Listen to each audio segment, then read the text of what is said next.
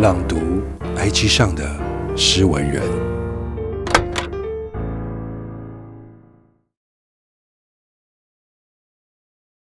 一行禅师的洗碗诗学。很多文艺界朋友受过一行禅师启迪，我却只是零星的念过他的文字，甚至搞不清法名该念作“行走”的“行”还是“行列”的“行”。不过万物一体，他应会原谅我。一行禅师说：“如果我们身在海盗村，很可能也会成为海盗。”于是他在诗作“请以真名呼唤我”中设想，自己不断从受害者突变成加害者。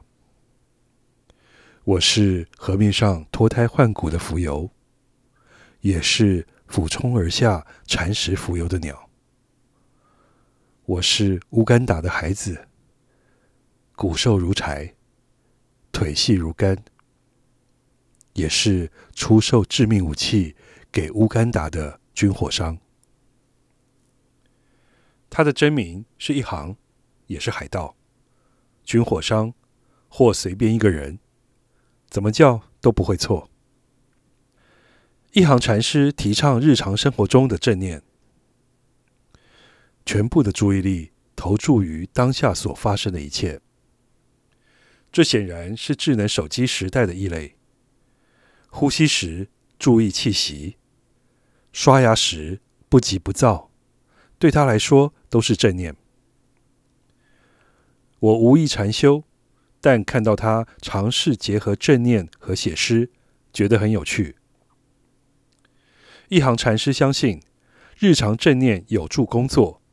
包括写好诗、正念吃早餐、清洗餐碟、种植莴苣、句念念分明，这些都是我写好诗的必要条件。他甚至断言，一个人如何清洗餐碟，透露出他诗作品质的高低。我在家里负责洗碗，曾把各种体验写进诗作，餐后。读到一行禅师的洗碗诗学，几乎有点自豪，又马上心虚。我洗得够专心吗？